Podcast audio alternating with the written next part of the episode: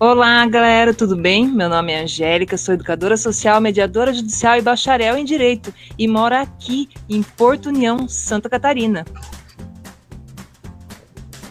Olá, galera, eu sou a Bárbara, eu sou bacharel em Direito e eu moro na cidade de Maringá, no Paraná. Seja bem-vinda, Bárbara. Hoje está quase completo o nosso grupo aqui. No último podcast, a Bárbara não pôde estar conosco, né? Mas hoje está aqui. E após um período assim de largo descanso, Bárbara, você vem com a corda toda para descomplicar os fatos jurídicos. E o tema de hoje, do nosso episódio do podcast Descomplicar, Descomplicando, tem tudo a ver com você. Bom, hoje, né, nós damos as boas-vindas para a nossa queridíssima amiga e advogada Carline, né, que estaria de volta, ela está um pouquinho aí presa no trabalho dela. Então, no próximo podcast, com certeza, nosso trio vai estar completo de novo.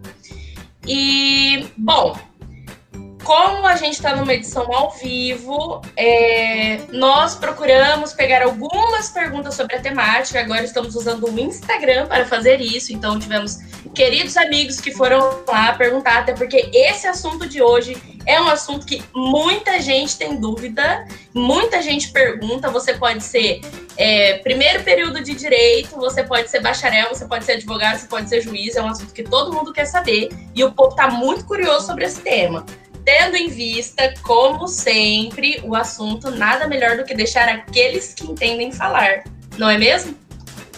Hoje teremos uma convidada mais que especial, que vem da minha terrinha natal, sabe? A pequena Londres, você não faz ideia. Londrina, isso mesmo. Então, convido a estrear no nosso podcast Descomplicando a professora mestre Bianca da Rosa Bittencourt. Vamos lá? Seja bem-vinda, professora, se apresente. Olá, boa noite a todos, boa tarde, boa noite, né? Tudo bem com vocês? É uma honra, né, estar tá aqui a convite da Angélica, né, da Bárbara, participando desse projeto tão bacana, né, que é esse podcast. Então, eu queria me colocar à disposição. Eu sou Bianca da Rosa Bittencourt, sou mestre em Direito Negocial pela UEL sou professora universitária, sou advogada, né, e tenho trabalhado aí nesse ambiente do direito civil, uh, tanto em pesquisa, né, quanto em sala de aula já há mais de seis anos. Então é, é um assunto bem, bem interessante de se falar. A gente tem tido bastante alterações agora também nesse ambiente pandêmico, né? Então acredito que a gente vai ter bastante assunto aí para estar tá tratando. Eu fico feliz, né? E desde já agradeço aí o convite de vocês para estar tá aqui conversando. Seja muito bem-vinda, doutora. Sua participação é mais do que especial, porque é um assunto que todo mundo tem muita dúvida e todo mundo quer muito saber. Então, eu vou começar aqui nossa primeira parte com uma breve introdução. A gente sabe que hoje no Brasil o Código Civil ele traz a possibilidade do casamento civil e as suas particularidades em relação ao regime estabelecido, o pacto nupcial e a união estável. Possibilidades hoje que permeiam a união contratual tanto entre os casais heteroafetivos quanto entre os casais homoafetivos. E aí, professora, fica a nossa pergunta, é, que veio até do Instagram da caixinha que a gente deixou lá para os nossos amigos, a união estável, que é a, o grande X da questão para todo mundo hoje em dia. Seria a união estável o novo casamento civil? Qual é a diferença entre a união estável e o casamento civil? Então, é uma pergunta muito interessante, né, que traz para a gente assim diversas reflexões. Primeiro, quando a gente fala na união estável, a gente tem lá uma, tem um artigo do Código Civil que traz para nós a união estável é uma união pública, contínua, notória, com intenção de constituir família. O casamento, ele é, né, ali, ele tem todas as formalidades que a lei vem trazendo para nós. Então, eu acho que a gente trazer a união estável como novo casamento, uh, não sei se me parece muito, né, assim, enfim, né, adequado. Por quê? Porque são tipos de família diferentes, né? A gente vê assim, é, lá atrás, quando se inicia todo esse contexto de família, a gente tem um casamento. Então, o casamento é a família matrimonial, uh, né, originária e etc. Então, quando nós tratamos disso, a gente tem uh, uma forma. Como se faz? O, o, o que é família? A família é o João, Maria e o Joãozinho, inicialmente, né? Aí vem ali outras outros formatos de família. Então, aí a gente tem o que nós chamamos da pluralidade das relações familiares. Então, outros tipos de família vão sendo acrescentados, como, por exemplo, a união estável. Né? Então, nesse contexto, eu sempre falo para os meus alunos assim: é como se nós temos uma Constituição Federal. A Constituição Federal ela vem e diz assim: ó, família é a base da sociedade. Então, o que é família? Bom, inicialmente, de forma ali, né, uh, originária, falamos em casamento. Aí o Estado olha para o casamento e fala: olha, é a base, tu vai dar conta? Aí ele fala assim: mas como é que, por que eu tenho que dar conta se a gente tem tantas outras formas? Né, de, de família, como a família uh, uh, informal, né, que é a união estável, como a família pluri, é, enfim, né, diversas outras formas, monoparental, hoje nós temos a família multiespécie, né, dentre tantos outros tipos de família que a gente consegue visualizar. Então, eu acho que a gente tem um tipo de família, né, que é a união estável. Então, a gente tem formalidades diferentes para o casamento e para a união estável, mas ambas, né, contemplam ali. O que a gente tinha de diferença que era basilar? A questão que envolve ali a sucessão.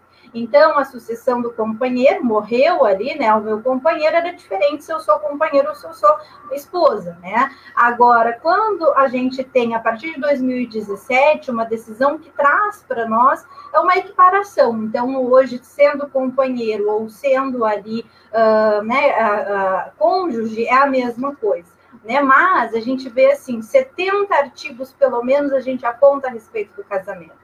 Três, quatro a gente fala da união estável. A união estável tem em volta dela uma subjetividade que o casamento não tem.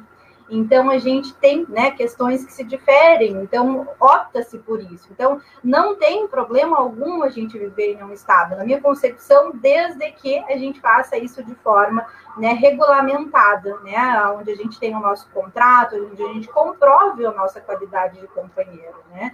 Então, eu acho que uh, afirmar que a união estável é um novo casamento, eu acho que dá para a gente colocar as duas junto ali, né, como base de sociedade, né, e não unificar. Hoje a gente vê até uma, uma alteração de nomenclatura, né? A gente não fala mais em direito de família. Todos os doutrinadores nesse ambiente contemporâneo falam em direito das famílias, exatamente por força dessa pluralidade, né? Então, então acho que é isso, né? Eu fico pensando aqui, quando a professora falou em relação da uni, união estável e do casamento. O casamento tem suas particularidades e tem suas formalidades. Mas união estável, por exemplo, quando a gente fala nesse, nesse tipo de família, né, nesse, nesse novo tipo de convenção, na realidade, é a união estável, eu poderia falar assim, estamos juntos, né, estamos morando juntos, estamos querendo ter família, estamos dividindo tudo, fechou, união estável, bem informal. Mas eu posso também procurar formalizar esse instituto Sim. em contrato. Como eu faço com o casamento, eu também faço essa forma, formalidade é, da união estável. Posso fazer isso? Eu faço, só que eu faço de uma maneira diferente. Então, assim, lá eu preciso, por exemplo, na, no casamento, eu preciso de uma habilitação, né? Eu preciso estar apta para o casamento. A união estável, a gente chega, se apresenta, né? Estando na ausência dos impedimentos, a gente consegue fazer um contrato de união estável, né? E isso faz com que a gente tenha os mesmos direitos ali, uh, e é importante essa regulamentação. Então, o que, que a gente precisa? Eu acho que a linha tênue que divide isso é esse ambiente de formalidade. A gente tem todo um caminho para trilhar, né? Quando a gente fala no casamento, a gente precisa da celebração, a gente precisa, né, do juiz de paz dizendo ali, a gente precisa da manifestação de vontade e tudo mais. Então, tudo isso está envolto do casamento. Né? E a união estável, ela vem dizendo, é uma, uma união pública, contínua, notória, com intenção de constituir família. O, o, regime de bens é X, né? Os deveres são tais. E ponto, né? Então a gente vê assim questões que, que eu acho que as dúvidas geram justamente pela ausência de um caminho mais pontual, como a gente tem no casamento, né? Então, acho que por isso que a gente tem bastante questões, a questão do prazo, a questão. Não tem um critério objetivo. Ah, eu tô junto há cinco anos, então é união estável. Não tem. Né? Então, eu, tô, eu tenho a intenção de construir família, então eu vivo em união estável, né? Se eu tenho todos os requisitos do 1723. Entende? Então, seria nesse sentido. É, daí cai, cai a, essa fala, né? Nossa, cai numa pergunta lá do box do Instagram, né? Que ela vem perguntar assim: namora há sete anos, mas não moramos juntos. Isso pode configurar união estável? Acho que é uma dúvida assim grande de muita gente, né? Na realidade. Sim, na verdade é assim. O que, que a gente tem que é, a gente tem lá sete anos? A gente pode pensar em dois caminhos. Ou ela vive união estável, ou ela vive num namoro qualificado, que é um namoro mais extenso né? Então, qual é a diferença? Olha, eu olho para o meu companheiro, companheira, enfim, e a gente decide que está tudo bem a gente dividir o patrimônio. A gente decide que está tudo bem a gente dividir a vida, porque, afinal de contas, nós nos escolhemos, né, ali para aquele, uh, para passar a vida, para dividir a vida juntos, né? Agora, quando a gente não tem essa certeza, ah, a gente está namorando, se der, deu, se não der, não deu, enfim, então o meu patrimônio é meu, o patrimônio dele é dele, então a gente vê que a intenção de construir família se afasta né? Então, o que, que divide? Eu acho que é muito importante, uh, porque a gente tem isso nos julgados, né? Essa ideia do namoro qualificado. A gente teve agora recente lá a Luísa Brunet, né? Que teve essa decisão de que ela, uh, né? Ela tem ali a ela, o dela foi é, caracterizado um namoro, né? Então, o que, que, acontece? Lá em 1996, a gente teve uma lei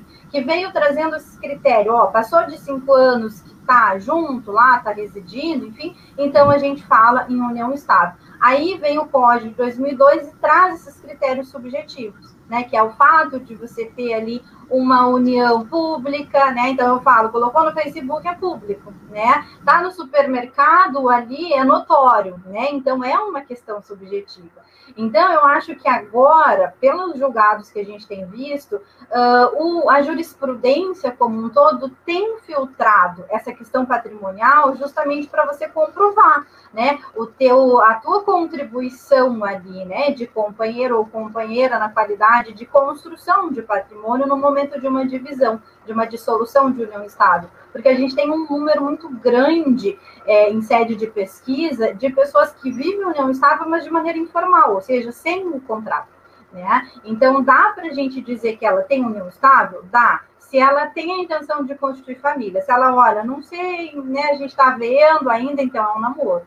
E aí a gente pode qualificar agora, né? O namoro ele deixa de ser meramente, então a gente pode colocar um plus nele e dizer que é um namoro qualificado, são sete anos, né? Então, uh, isso depende muito, é uma questão muito pontual. Hoje eu estava vendo uma, uma live da professora Fernanda Barreto e ela fala: quando a gente fala em direito de família, é muito difícil a gente ter uma resposta receita de bolo. Né? É tudo muito, depende ali do, de qual é a tua intenção nesse contexto de construção familiar, né? Então, é interessante, dá para a gente caracterizar? Sim, né? Com certeza dá. Mas também, analisando um contexto, dá para a gente descaracterizar, entende? Então, precisa mesmo saber, perguntar para ela, uma repergunta, qual é a tua intenção? Tem intenção de constituir família com ele? Né, ou com ela, enfim, sim, né? Então a gente tá junto nessa, então tudo bem. Então saiba que amanhã ou depois, em havendo uma né, uma dissolução, metade é de cada um naquilo que vocês construíram juntos, né? Então, eu acho que é aí que a gente precisa se pegar para a gente conseguir enxergar essa diferença. Entende?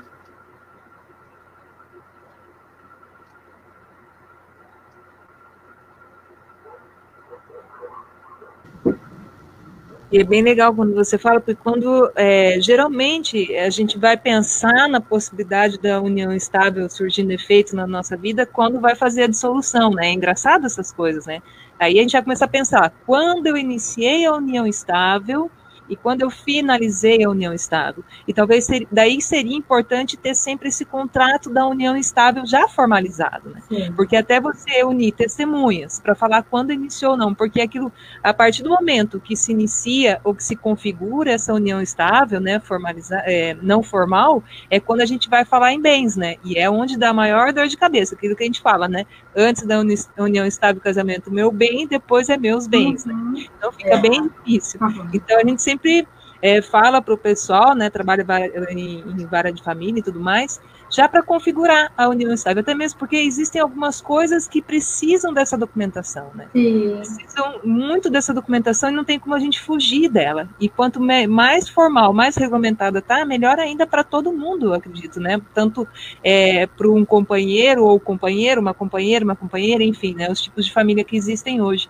E eu achei muito legal a fala da professora agora, porque a gente já pode puxar um gancho, né, sobre o famoso e possível contrato de namoro que a professora falou agora e que o pessoal está super curioso para saber mais sobre o tema. Qual a diferença da união estável o que, e o que vem esse contrato proteger? Porque a dúvida é, foi: o que, que é isso? Eu nunca ouvi falar do contrato de namoro, isso existe? E como que ele, como que ele acontece, o que, que ele vem proteger na realidade, né? Uhum. O que, que ele vem identificar porque tinha união estável, então por que, que vem esse contrato de namoro agora? Daí a professora pode dizer um pouquinho para nós sobre isso? Claro. Então, na verdade, assim, primeiro a gente precisa ir lá para a questão contratual para a gente ver a legalidade disso. É uma discussão doutrinária bem interessante. Então, a gente tem lá no artigo 400 alguma coisa, né? O artigo que diz para a gente a respeito dessa possibilidade de um contrato atípico, né? Que é onde a gente insere ali a questão do contrato de namoro. Isso tomou uma proporção grande agora nesse ambiente pandêmico, pelo fato de que, olha, a gente não pode circular, né? A gente está em isolamento social, então vem para minha casa, né? E isso faz com que a, a gente comece, ah, vem para minha casa e aí eu vou lá e compro um carro. E aí, esse carro é de quem? E aí a gente senta e ajusta. Olha, vem para minha casa, porque a gente está nesse contexto, mas vamos deixar organizado a questão de que a gente é namorado, tá? Então, a gente tem uma, uma autora, que é a, a, a Marília Xavier, que ela é brilhante nisso. Ela, ela tem um livro sobre isso e ela traz muitos esclarecimentos a respeito do assunto. Então, ela vem dizendo para nós assim: quando a gente trabalha com essa questão contratual, não adianta, ah, mas é muito desagradável, né? O fato de que você uh, né, vai chamar o outro para dizer, olha, assina aqui um contrato. Daí o cara, mas como assim, meu? Tô vindo, né, eu passar um, um mês na tua casa e tu quer que eu assine um contrato, enfim. Então, isso vai ficar desagradável. Ela diz, quando a gente tem isso, né, isso tá desagradável, é porque a gente tem que levantar a orelha. Porque a partir do momento em que a gente tem lá uma relação, uma relação transparente de que, olha, a gente está namorando, né? Então, a gente está namorando lá pelas tantas, de repente a gente pode mudar isso e ter uma união estável ou um casamento, enfim, mas hoje a nossa relação é um namoro, né? Então, a gente vai ajustar isso. E o que eu achei extremamente interessante, a gente tem vários doutrinadores que estão tratando disso, né? Maria Berenice Dias, mas a Maria Berenice Dias, ela defende uma questão muito importante na minha concepção, que é o prazo. Então a gente vai dizer assim: olha, então nós estamos num, pra, num namoro qualificado e esse contrato tem validade por um ano. Porque senão a gente esquece desse contrato. E aí a gente segue a vida, passam-se sete anos, conforme né, foi o caso dessa colega, e aí? E aí a gente construiu um patrimônio, aquele contrato está valendo, não está valendo, porque se a gente faz um contrato de união estável, a gente né, suprime esse de namoro. Mas se a gente não faz? E aí, então, isso tem, de repente, uma infringência à dignidade do outro que está ali construindo, contando com aquela ameação, porque tudo bem colocar no nome do outro, afinal de contas a gente está junto, né? E também eu acho que mais sério ainda, Angélica, do que a questão da dissolução é a questão sucessória. Porque morre, você tem que comprovar a tua qualidade, comprovar, entende? Então, esse contrato, esse prazo, claro que isso é algo que você pode renovar, enfim, né? Um prazo de um ano, por exemplo, que você pode prorrogar, né? Mas é importante o estabelecimento desse prazo justamente para a gente evitar conflitos, justamente para a gente evitar, né, confronto à dignidade ali do casal, né, do, de um ou de outro ali como um todo. Então, são questões que envolvem uma relação que a gente deixa, a gente clarifica, a gente deixa claro desde o início qual é o nosso, a nossa relação. Até porque a gente está nessa eminência, de repente, de, de, construir alguma coisa, de mas é meu, né? É meu. Então, assim, eu não quero te colocar dentro da minha casa e que, né, se pense que isso caracteriza uma união estável porque está muito cedo né? E isso é uma coisa muito relativa. Sete anos está muito cedo, né? um ano está muito cedo, enfim. Então a gente tem ali é, é uma segurança e a gente teve isso em pauta agora e um crescimento muito grande desses contratos né, agora nesse ambiente de pandemia. E claro que a gente pode fazer isso de uma maneira particular, mas para que a gente tenha uma segurança, a gente vai e faz isso, né? É, é, é, a gente faz uma, uma escritura, a gente vai no cartório e faz aí esse contrato de união estável. É o que tem sido feito, de união estável não, desculpa, de namoro. É o que tem sido feito né? Aí tá, no meio do caminho a gente faz, no meio desse um ano, então vamos mudar, vamos casar, vamos fazer. Então, isso suprime o nosso contrato de namoro. Mas eu acho que essa jogada do prazo é fundamental, né? Porque aí as, as pessoas têm essa clareza, ó, nós estamos namorando por um ano, a gente pode prorrogar isso por mais um ano, é, é, complicado a gente dizer. Mas se a gente pensar em termos práticos, o que, que isso evita né, de conflitos e etc., é fundamental, né, nos dias atuais. Então, ah, como nós temos essas ferramentas que nos proporcionam essa segurança, por que não utilizá-las, né? Por que não, dentro da nossa relação, a gente ter essa clareza com o outro, independente de gostando ou não gostando, eu acho que a gente precisa, né, jogar as claras, entende? Então, eu acho que são questões que têm tomado uma proporção interessante que tem resguardado. E a gente vê assim, uh, que nem esses casos que são né, midiáticos, como por exemplo da Luísa Brunet, né, como por exemplo você falou a questão de, de da, ah, eu não fiz o contrato, como fica, como não fica. A gente vê o caso do Gugu, né, que faleceu e não tem ali um contrato para a gente saber se era união estável, se era uma relação ali, né, que envolve uh, um contrato ali de filiação, né, conforme já, já disse, já disseram, enfim, a gente não tem acesso aos autos para saber a realidade, mas, né, eu acho que essas relações vão proporcionando segurança, e mais do que segurança, além da segurança que ela nos proporciona, ela vem trazendo para nós também a precaução dos nossos conflitos.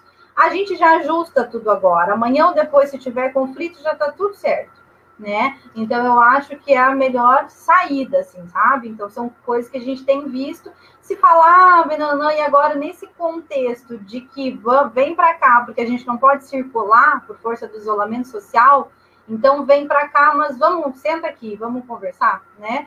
E aí vamos ajustar algumas coisas, né? Para a gente não ter nenhuma confusão posterior, né? Então eu acho que a clareza aí dentro desse ambiente de relação é fundamental, né? Acho que são os novos rumos sociais, Sim. né? Hoje as pessoas namoram, é, posam na casa do seu namorado, né? Mesmo, mesmo, com, mesmo sem a relação da pandemia, né? Hoje não consegui voltar para casa, vou ficar na casa do meu namorado, vou ficar ali Sim. com ele passar um final de semana. Então, né, com toda essa problemática da, da relação do, da união estável, que hoje não tem mais data limite para nada, né, como tinha antigamente, então o contrato de namoro é aquilo que a professora falou, vem para evitar Sim. conflitos. Então, por enquanto, a gente está se conhecendo, mas de uma forma diferenciada, que hoje são os avanços sociais, cada um posa um pouco na casa do outro, mas sabe que é namorado e está tudo certo. Sim. Cada um está né, tá protegido e tudo mais, é. né, Bárbara? É, exatamente. É o que acontecia comigo, né? Basicamente. Comecei a namorar, ficava muito tempo na casa do namorado, né? Acabava que a minha mãe. Eu era visita na casa da minha mãe, né? E, e aí foi indo, indo, chegou num ponto que eu vim morar, né, com o meu marido hoje, mas a gente sempre teve esse ponto bem claro de estabelecer os limites entre as coisas, por quê? Principalmente porque eu sou, fui, sou uma estudante de direito, né? Eu trabalhei dois anos como voluntariando no JUR da minha faculdade, né? E era no núcleo de família, na área de família, e tinha muito problema assim, na hora do divórcio, na hora de, da, da pessoa ir embora, né, com os filhos e querer fazer a divisão de bens, é, eu perguntava: casado no civil? Tem a certidão? Não, a gente viveu uma união estável. Tem o contrato? Não tenho. Aí vai toda aquela questão de entrar na justiça para comprovar a união estável. Aí tem que pegar foto de Facebook, de redes sociais. Então, assim, no Nujur eu já vi essa situação acontecendo. Como eu trabalhava ao mesmo tempo no escritório, no escritório a gente já falava, gente, vamos fazer o contrato, porque não importa, acho que a gente tem muita limitação ainda de falar com o outro sobre isso, né? Ó, isso aqui é meu, isso aqui é seu, vamos deixar tudo certinho para não ter briga, para não ter problema. Acho que as pessoas ainda têm essa limitação, né? Mas quando chegava no escritório, a gente já falava, ó, vamos fazer tudo certinho para pelo amor de Deus evitar esse problema lá na frente. Sim. E bem nesse contexto, assim, é, eu recebi uma dúvida esses dias, né? Uma pessoa veio me procurar. Eu até anotei, porque, né, seria muito interessante trazer para cá, para essa discussão, aproveitar bastante o tempo da doutora, que foi a seguinte: é, a, a, uma mulher, né, me procurou e ela disse: Sou casada ainda no papel, mas vivo em união estável de fato. Posso efetivar essa união em contrato sem realizar o meu divórcio? É, e essa é a dúvida de muitos, principalmente é, quando é, a gente fala em fazer um seguro de vida, um plano de saúde, porque, igual a doutora mesmo falou, a gente precisa desse papel, dessa confirmação para fazer muitas coisas, né? Até para tratar questões de banco, N coisas da nossa vida civil que a gente precisa dessa confirmação do casamento, da união e tudo mais. Então, é, eu queria saber como que funciona isso, né? É, a pessoa que está casada ainda no civil, ela pode mudar para união estável sem precisar fazer o divórcio? Então, na verdade, assim, primeiro a gente precisa entrar na questão dos impedimentos. Então, a gente tem um artigo do Código 1521 que vem trazendo para nós quais são os impedimentos. Então, não pode casar. Tem um que ele fala não deve, mas nesse ele fala não pode, não tem jeito. Não pode casar ali, né, pessoas casadas. Então, é aí que a gente entra. Então, ele fala, dentre outras questões, pessoas casadas, tá? Então, não pode casar irmãos, não pode casar, enfim, e pessoas casadas. E aí, todas essas questões trazidas pelo 1521, lá no, no, no, momento em que a gente entra no 1723, que é a questão da união estável, a gente vê a seguinte situação: tudo relacionado à questão do, do 1521 vale para cá. Então, ou seja, não dá para fazer uma união estável com irmãos, com um sogro, nada disso. Mas, se você está separado de fato, diz o parágrafo 1 do 1723, se você está separado de fato, né, você pode ali, né, sendo casado, estando separado de fato, você manifesta a tua vontade. Então, olha, é, eu sempre digo, para mim é muito clara essa questão de que a manifestação de vontade traz para nós ali o exercício da nossa autonomia. Então, agora eu vou lá e digo assim: olha, eu não estou mais com o João. Faz 10 anos que eu não estou mais com o João, nem sei aonde o João está. Eu estou com o José faz cinco anos, então está aqui, a gente tem como comprovar, enfim. Então, eu quero fazer um contrato de união estável com o José, né? Eu preciso, através dessa declaração, dessa manifestação de vontade, a gente faz. Só que assim, não rompe, né? Ali, eu não dissolvo a minha sociedade conjugal com o João. Então, eu, sinceramente, acho uma bagunça, né? Eu acho que primeiro termina uma coisa, depois começa outra, dentro de um contexto jurídico, né? Então, é porque a gente tem tanto que fala assim, não deve casar aquelas pessoas que, estão casadas e ainda têm patrimônio junto. Neste caso, a gente sabe que essa, né, várias pessoas uh, vivem nesse contexto de não fazer o divórcio e ter uma relação e não estar tá junto com a outra pessoa há muito tempo, mas dentro de um contexto Estado civil, né? Ali, se a gente for pesquisar, a certidão de casamento é com João, né? Então, assim, é claro que a gente, a gente, isso pode. A, a pergunta é: posso fazer o contrato de união estável? Posso. Né? Segundo, ali a gente tem esse amparo legal. Aí a gente recomenda mais ou menos.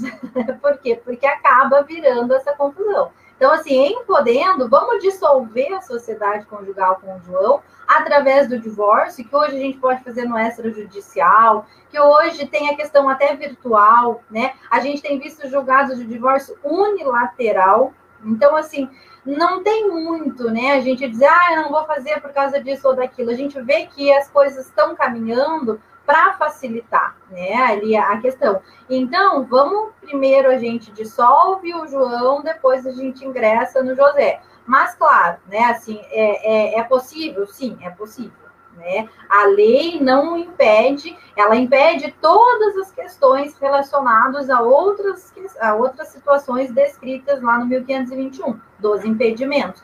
mas ela não veda, ela, ela tem uma observação no parágrafo primeiro. Contudo, né, ali no que tange as pessoas casadas, e estando separados de fato, tudo bem a gente viver em um estado, tá?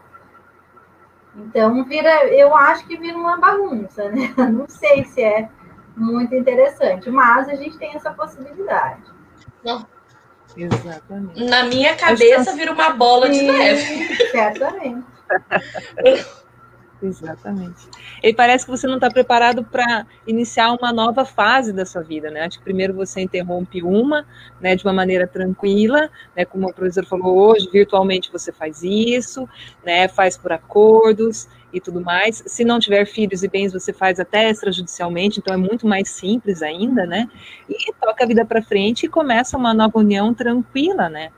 Com, com, toda a data certinha. Eu acho que dá até uma firmeza que aquela nova relação vai dar certo, né? Porque parece que fica meio estranho. Fica meio embolado. Fica meio embolado. É, uma, agora a gente vai bater um pouco rapidinho sobre os temas, assim, a gente falou sobre o casamento, a professora chegou a falar alguns impedimentos, né, falamos da união estável, falamos do contrato de namoro. Geralmente, a gente é, é, lê um pouco aquela lei seca, né, entre homem e mulher. A gente já sabe que por vários tipos de famílias, várias né, pessoas que se unem hoje, mudou muito esse cenário. E daí, assim, há possibilidade dessas três instituições, esses três meios, também para os casais homoafetivos? Sim, há possibilidade. Nós temos duas questões que eu acho que são relevantes a gente apontar, né? Que é, primeiro, essa questão dos casais homoafetivos que a gente tem lá. Em 2011, a gente tem, assim, várias decisões que vão vindo. Olha, então vamos pensar assim: o João e a Maria se casam, se divorciam, dividem o patrimônio. Tudo bem. O João e a Maria, o João e o José estão juntos, se divorciam, é aquela luta, né? Então, o que, que acontece? Aí o José e o João entravam lá, enfim, isso ia se ajeitando para eles. Aí isso veio vindo, veio vindo, veio né, crescendo, até que a gente tem ali em 2011 o CNJ, que traz para nós uma resolução. E ela diz assim: olha, a partir de 2010, na verdade, a gente já tem dizendo a questão da adoção. Então, a gente pode fazer adoção entre casais do mesmo sexo. Aí a gente fala, mas então não se adotava antes, né? Casais do mesmo sexo se adotavam, mas se apresentavam como pessoas solteiras, né? E não ali como casal. A partir de 2010, a gente tem essa regulamentação. E a partir de 2011, a gente tem né, o CNJ, a gente tem julgado do Supremo, que acaba por igualar essa questão uh, permitindo ali de forma erga omnes, ou seja, para todo mundo, né, para toda a sociedade, não só para os casais pontuais, uh, a questão que envolve tanto o casamento quanto a união estável. Então, não tem diferença. A gente tem as, os mesmos direitos, questão de alimentos, questão de enfim, né, dentro de um contexto família, até previdenciário, enfim, a gente tem um cenário bem igualitário, né, mas a gente pode usar como marco teórico isso 2011, né, que a gente teve essa questão. Uma outra situação, não sei se vocês receberam alguma pergunta, né, ou se vocês querem seguir nesse assunto, mas só para a gente é, conseguir trazer, que também tem se falado muito, é esse ambiente do poliamorismo, né? O fato de você ter ali mais de uma relação. Então, ah, o João, o José e a Maria, né? E isso ser algo aonde as pessoas acordam entre elas, né? Então, o que, que a gente tem? A gente teve dois contratos é, aqui no Brasil, em Tupã, a gente teve um, e não vou lembrar, se em Minas Gerais, por ali a gente teve outro. Dois contratos ali que foram uh, feitos como se fosse um contrato de união estável entre três pessoas. Então, é aquela coisa, estamos juntos, aí o, é aquela questão assim. Então, eu tô junto com o João, aí o João fala, ah, eu conheci a Maria, ela é tão bacana e tal, a gente tá junto. Me apaixonei pela Maria, eu falo, bacana ela mesmo, então traz ela para cá, vamos abrir a nossa relação, né? Então, ficando isso tudo de forma uh, aonde a gente tem, né, essa, uh, essa, enfim, né, essa particularidade e tá tudo bem, a gente tem ali a possibilidade de fazer essa relação ali contratual. Bom, isso né, começa -se a ser discutido e etc. Até que a gente tem em 2018 a questão do CNJ, que traz para nós uma resolução falando assim: não dá. Não dá, por quê? Porque a gente tem o princípio da monogamia. Então, esses, esses uh, contratos que estão sendo ali, né, uh, públicos, eles estão confrontando aí a monogamia. Então, o que prevaleceu, né, aí a partir de 2018, que a gente tem visto aí, claro que várias discussões a respeito, gente que defende, gente que não defende, e acho que quando a gente fala no direito, a gente tem que ter uma neutralidade, né, ali para a gente trazer informação, né? Então, a gente tem o que? Uh, 2018 vem ali o CNJ ratificando essa, esse ambiente monogâmico que é o que o Brasil, né, ali tem. Então, primeiro, né, vamos, é aquilo que a Angélica trouxe, vamos fechar uma coisa e depois a gente começa outra. Mas a gente tem visto, né, esses, essas relações do poliamor ali inseridos. Contudo, dentro de um ambiente legal, né, a gente viu essa abordagem do CNJ que veio dizendo, olha, só um pouquinho, né, vamos com mais devagar, porque a gente tem ali um princípio uh, constitucional, né, que é a monogamia e que a gente precisa ali respeitar. Até quando? Não se sabe, porque a gente tem visto isso aparecer no judiciário, né? Então a gente sabe que conforme a sociedade vai clamando, é preciso que se responda de alguma forma. Então a resposta que veio em 2018 foi essa, não, só um pouquinho, vamos, né, com mais calma, porque a gente tem ali uh, relações que precisam respeitar aí essa questão da monogamia. Né? Então, eu acho que é uma questão bem importante, porque a gente tem né, visto isso com frequência nas, nas salas de aula e nas decisões, nas discussões como um todo. Eu acho que dentro desse ambiente contemporâneo, ao lado dessa questão, né, o homoafetiva, mas eu acho que essa questão homoafetiva está bem assentada, né, tem ali, já, a gente já tem a discussão bem, né, ali pacificada, né, então a gente não tem muito, assim, o que dizer. A gente tem a mesma, né, o João o José e o João a Maria, a Maria são ali, uh, juridicamente falando, têm os mesmos direitos, né, ali tanto no casamento quanto na união estável, na adoção e tudo mais, né, então é, é importante assim que esse, essa questão tem estado em pauta, né? Da, do poliamor. Então, achei interessante dividir com vocês. É bem legal. Isso é um tema que a gente ouvia falar, mas não sabia que já estava sendo a nível contratual. A gente já ouvia falar dessas relações que aconteciam, né, de um terceiro na relação, ou algum, alguns mais, né, uhum. né, que a gente até brinca a, a, série, né, a famosa série lá Dona Flor e seus dois Sim. maridos, já acontecia muito por aí, né? É bom saber uhum. essa, essa decisão, né? Importante, né? Acho que vai muito além do que eu posso fazer, da liberdade do que eu quero fazer. Há um limite, né, no, na totalidade.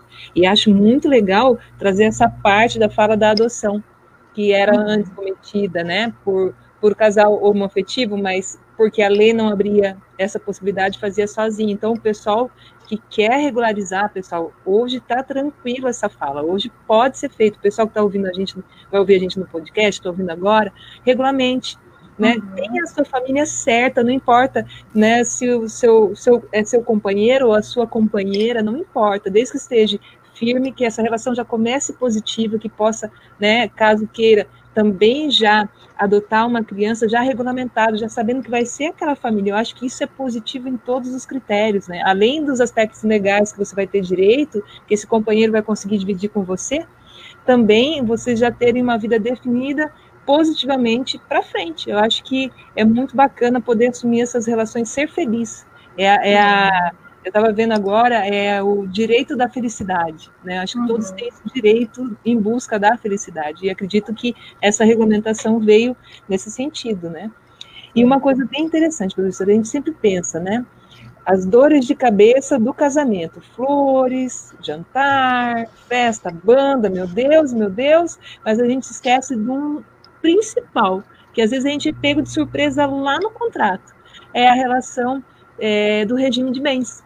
Uhum. Que, quais são os regimes de bens existentes hoje, né? E qual seria melhor para determinadas situações? Porque acredito que esse regime de bens ele pode variar dependendo do que eu quero chegar, né?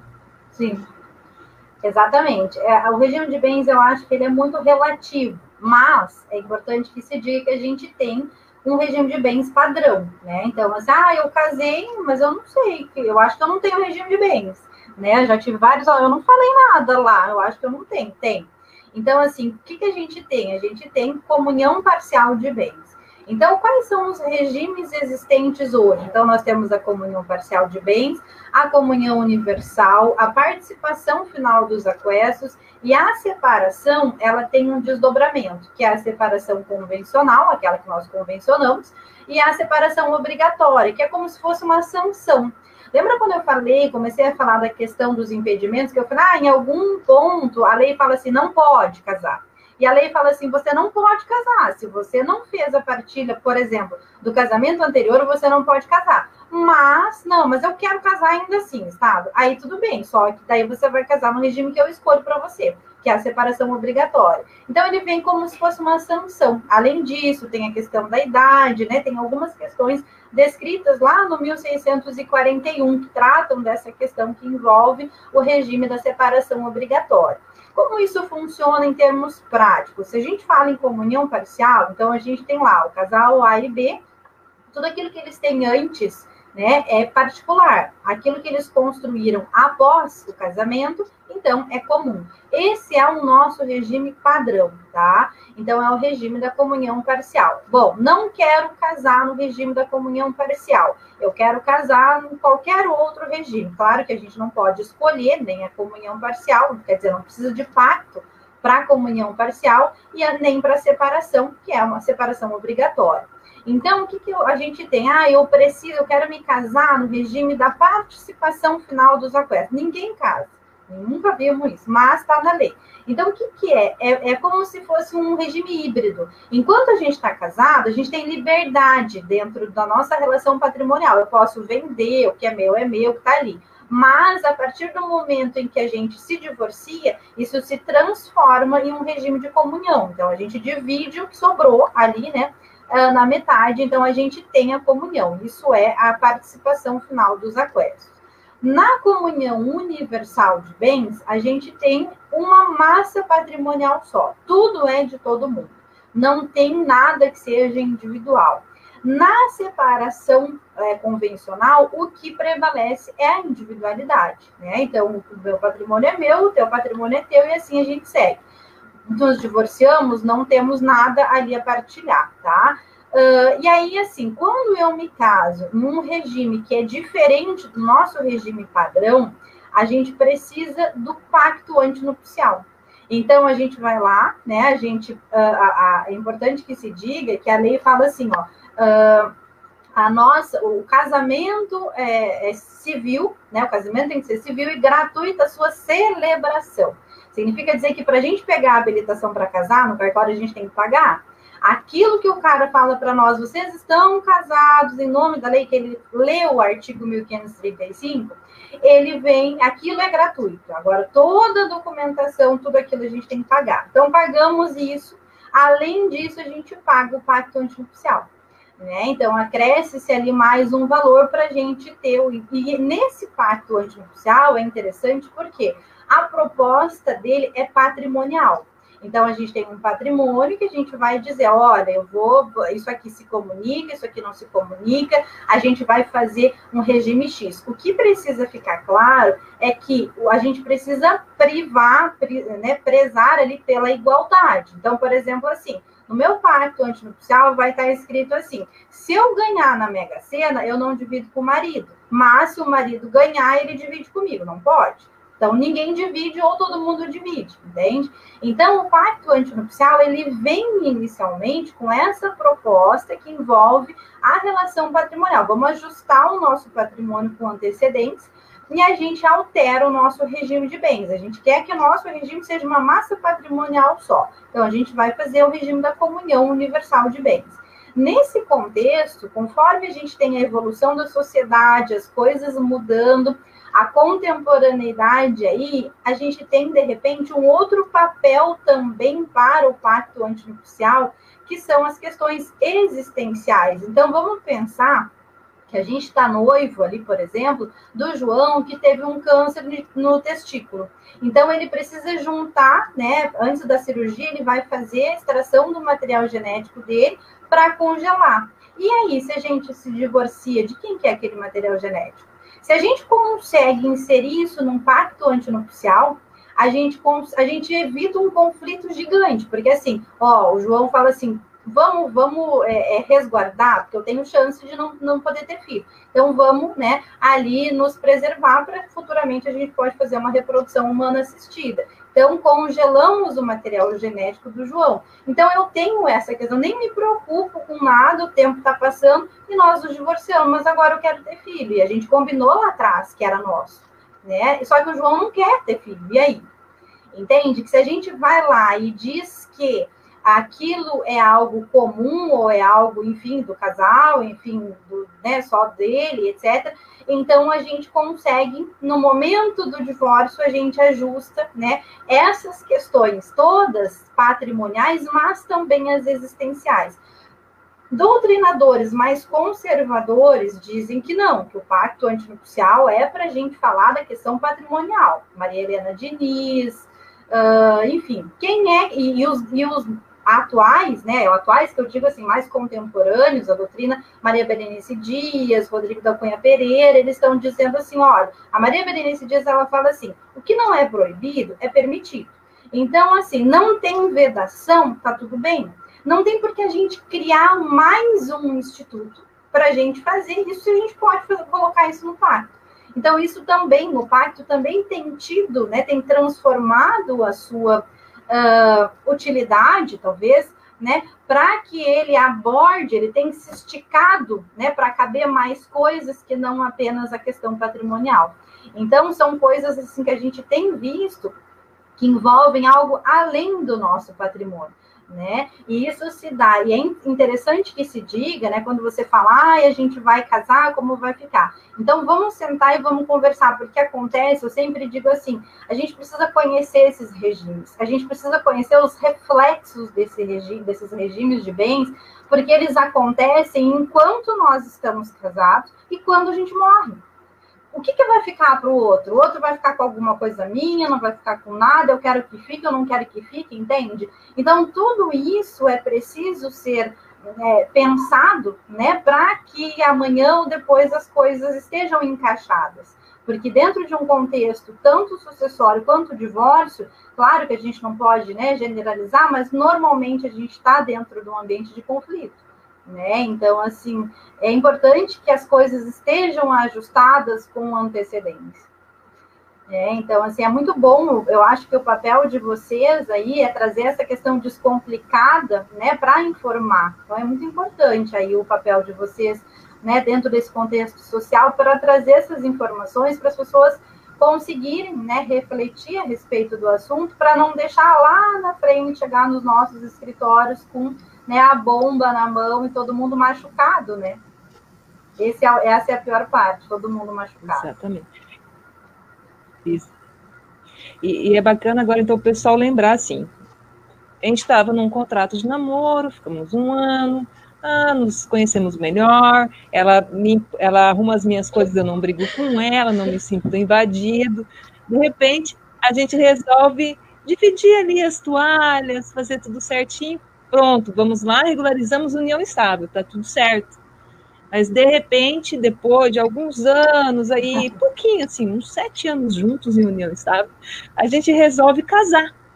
E agora a gente vai perder tempo, além de olhar flores, comida e tudo mais, a gente vai começar a perceber agora qual o regime de bens que nós vamos adotar no casamento. A gente vai perder um pouquinho mais tempo para não ter aquele medo de, na hora de falar o sim, Lá na formalidade eu ficar pensando, meu Deus, e agora? Porque daí acaba o casamento que que inteiro, né? Porque não pode, a gente sabe que a formalidade do casamento não deixa a gente fazer isso. Então, professora, uma coisa que eu posso perguntar, por exemplo, então eu saí do contrato de namoro, fui para o contrato de união estável e agora eu resolvi casar.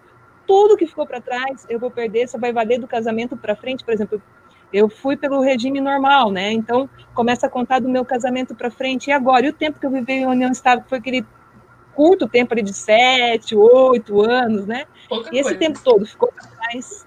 É, na verdade, assim, a gente tem a previsão da conversão da união estável, justamente para a gente ter esse aproveitamento, né? Então, assim, se a gente fala na, na alteração do regime, a gente precisa primeiro ajustar o que foi, né, ali o patrimônio uh, construído, divide, enfim, faz ali, né, as formalidades necessárias para depois a gente começar num novo regime. Então, a, a, a, o raciocínio que se tem né, é esse. Mas eu já, já vi ali não sem contrato de união estável, tá? É, na verdade, assim, é muito difícil, porque hoje os mesmos direitos do casamento são os da união estável. Então, dificilmente as pessoas, né, acabam por fazer esse caminho. Contudo, a gente tem essa possibilidade. Estamos união estável, mas eu quero casar, né? Então, vamos casar, então vamos converter isso em casamento para a gente ter ali esse aproveitamento. É o caminho mais, uh, né, mais certo, né, de se fazer para a gente não perder ali, entre aspas, todo esse tempo. A gente tem um, um julgado aonde eles moraram juntos, eles, enfim, compraram um apartamento. Ele comprou um apartamento. Na cabeça dele, é o meu apartamento. E eles estavam juntos, ela veio morar no apartamento e tudo mais. Aí eles se casaram. Então, aí o que, que acontece? Eles se casaram e aí se divorciaram. Ela diz: Eu quero metade do apartamento. E aí houve a discussão em primeira instância, se ela ganhou, em segunda instância, não, não é, porque a gente tem um namoro qualificado, mesmo que tenha havido a coabitação, né? A gente teve o um namoro qualificado, então o apartamento ficou para ele né? Estava no nome dele, ele comprou sozinho e não houve ali a comunicação. Então, por isso que a gente precisa, né, novamente ali dizer que é tudo muito ajustado. Quando a gente fala em casamento, a gente fala em uma das naturezas, a natureza jurídica do casamento, uma das, uh, um dos braços disso é a questão que envolve o nosso, a relação contratual. E a relação contratual envolve o patrimônio. É claro que a gente não pode dizer assim, ah, o casamento é um contrato. Eu acho que é muito particular, né? Eu sempre brinco assim, ah, então vamos, vamos fazer um contrato de casamento. Senta aqui. Então, qual é a tua regra? A minha regra não deixa a toalha molhada em cima da cama. E a regra dele, não me incomoda quando eu estiver com os meus amigos sexta-feira à noite tomando uma cerveja, tá bom? A gente chega, né, da faculdade, ali feliz da vida, o que, que a gente olha? Toalha molhada em cima da cama. Aí a gente liga brigando por causa da toalha molhada, né? E já incomoda por causa da, da cerveja, então a gente descumpre na primeira semana de casamento um monte de regras, porque a hora que você tá ali para fazer, não, fica tranquilo que a toalha vai ficar estendida bonitinha, né? E etc. Então, assim, a gente não cumpre, né? Porque o dia a dia é diferente. Eu sempre falo, eu tive assim, eu namorei 18 anos, né? Antes de casar. Casei e aluguei uma casa no bairro da minha mãe, porque daí eu tinha um plano de fuga. Qualquer coisa eu corria para a casa dela e estava tudo certo. então, assim, a gente tem que pensar, né? Assim, no todo, claro, estou brincando. Mas é importante que a gente diga que o casamento é uma relação entre duas pessoas que são diferentes e que precisam estar sempre se ajustando. Eu acho que nesse período de pandemia a gente viveu duas situações. Uma, a gente precisou vir para dentro e aí, quando a gente veio para dentro, a gente olhou para aquilo e muita gente falou assim: não tá legal. Descobri que o meu trabalho é a minha fuga. Então, a gente viu um monte de divórcios que se aumentaram. Ao contrário disso, a gente viu aquele casal que olhou para dentro e falou: bacana isso aqui, eu não frequento isso aqui com muita frequência, né? Eu acho que eu vou ali, né, fazer uma alteração das minhas prioridades. Então, a gente vê também um estreitamento de laços, né? Ali, na, não sei se na mesma proporção, mas a gente consegue né, ter essa, essa, uh, essa visão né, dentro desse contexto. Então, a gente tem que extrair aquilo que é de bom também, né? E é isso, meninas. Não sei se tem mais alguma dúvida, né? Não sei como é que a gente está de tempo. É, estamos em sininha já. Mas a gente vai começando já a fechar, professor, e a gente sempre brinca quando fecha, trazendo um filme ou um livro. Aí, assim, o casamento é uma das vedetes do cinema, a gente não precisa nem dizer, né? Que ou é um casamento da princesa, que tá tudo certo, e acaba o final sempre no casamento, né? E nas novelas também, ou é sempre a discussão a respeito do casamento, se ele vai dar certo, se não vai dar certo, se já está pensando no divórcio, na briga. Geralmente os filmes são assim. E, e eu estava olhando esses dias um filme chamado Cinco Anos é, de Noivado.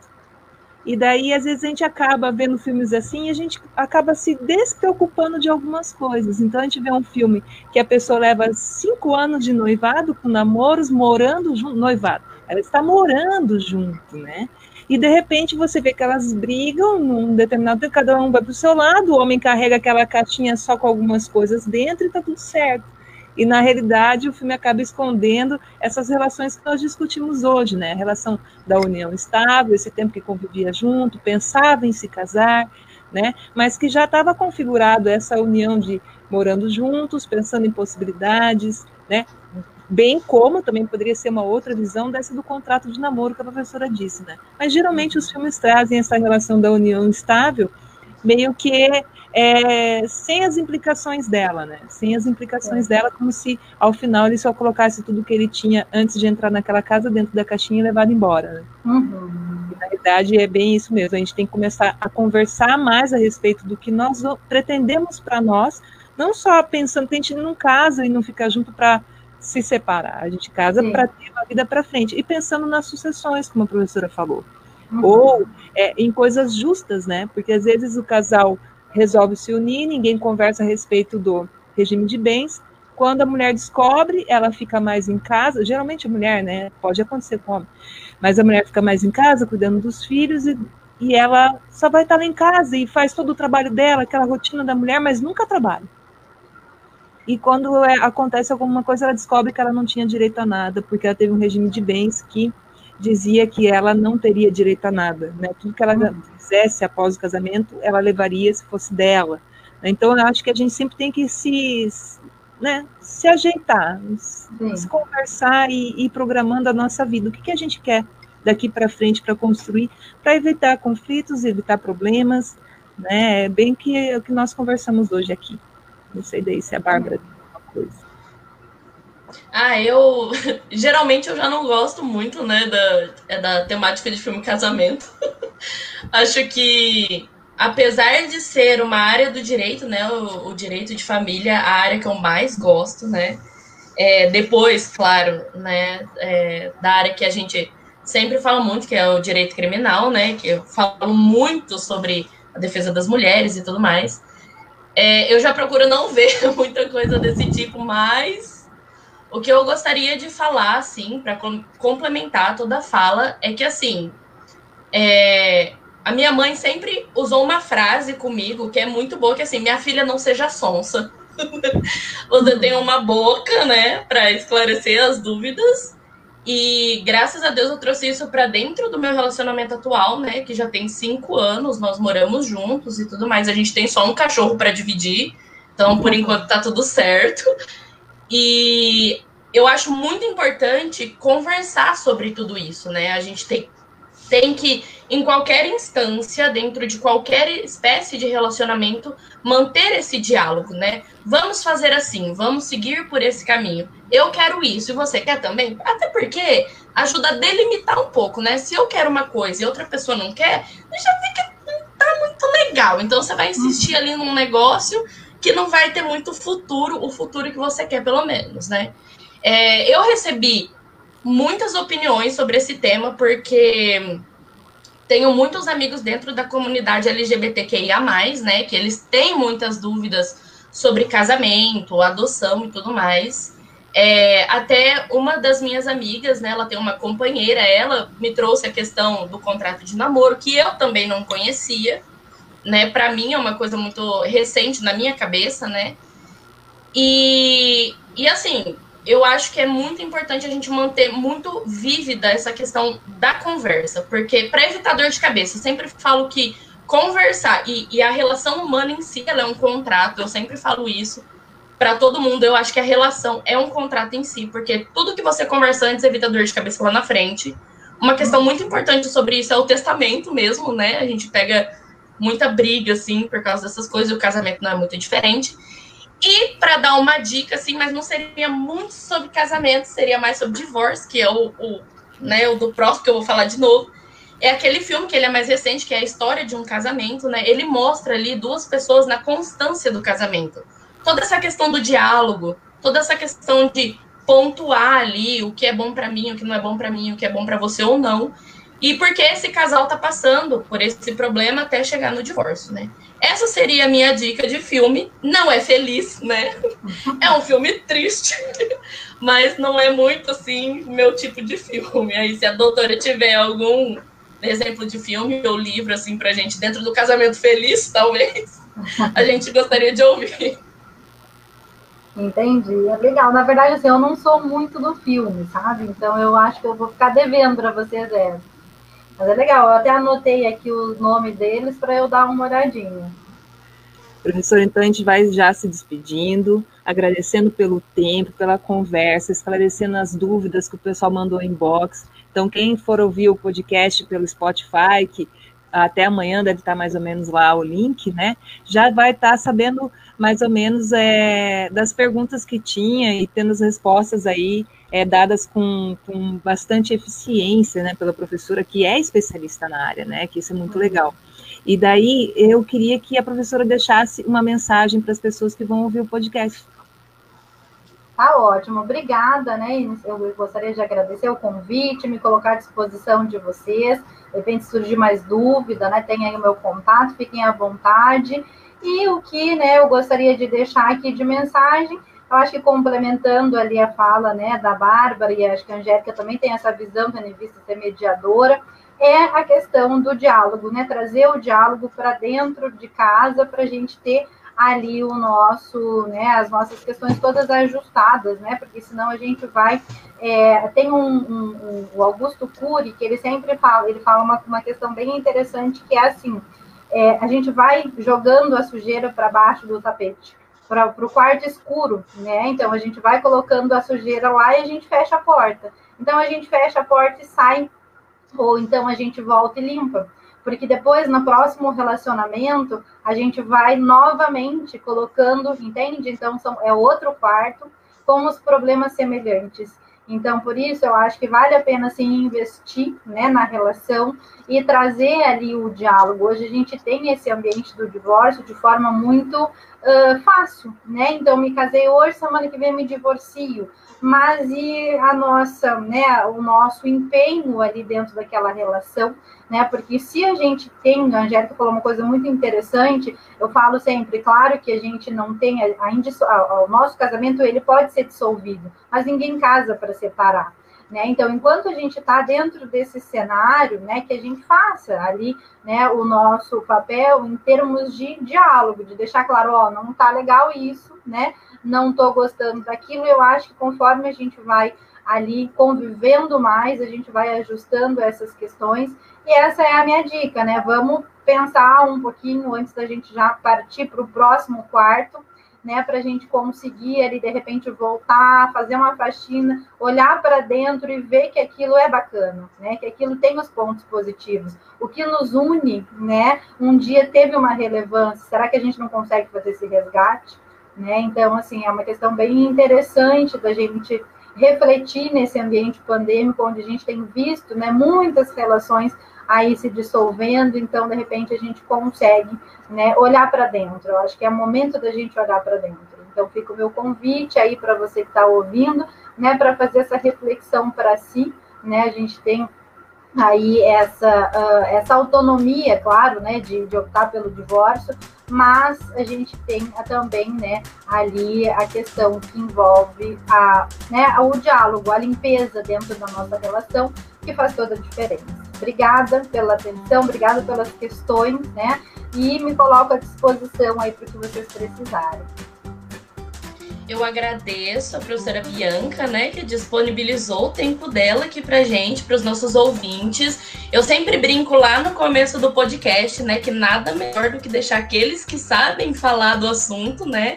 E hoje a gente viu que realmente teve alguém aqui que sabe falar do assunto, falou bonito, falou com propriedade.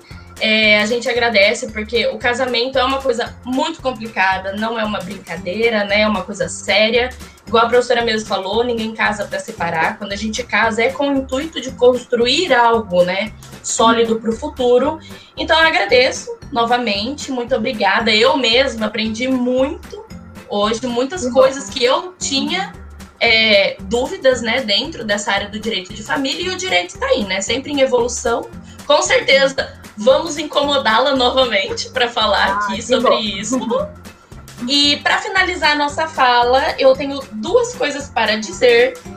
Uma, a primeira, mais importante, é que hoje nós unimos os casais, semana que vem nós vamos dissolver os casais. Porque semana que vem eu encontrei com a professora e advogada, também especialista na área de família, doutora Rosângela, e nós vamos estar abordando o tema divórcio e dissolução de união estável.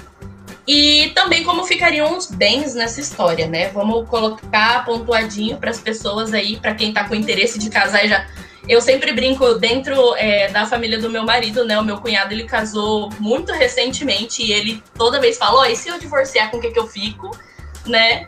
Então vamos aí deixar para semana que vem. E outro ponto interessante, antes tarde do que nunca, é para lembrar o pessoal de quem puder, fique em casa. Estamos no meio de uma pandemia, nada passou ainda. Aqui na minha cidade, que é Maringá, o caso da pandemia tá feio, as coisas estão feias. Então, vamos se cuidar, porque se cuidando, a gente está cuidando do próximo também. Todos nós temos pais, temos avós, temos tios, né, vizinhos. Precisamos nos cuidar, fazer a higienização correta, lavem as mãos, Retirem os sapatos quando chegarem em casa, pessoal, por favor, não só os maridos. É, usem álcool em gel, usem máscara, não esqueçam da máscara, né? Vamos circular aí com segurança, evitando circular o máximo possível quando não preciso, né? Então, nós ficamos aqui por hoje. Um agradecimento a todos que assistiram ao vivo e a todos que irão ouvir no Spotify. Como a Angélica falou, Daqui a pouco tá aí disponível. Um beijo no coração de todos e se cuidem, pessoal. Até a próxima semana.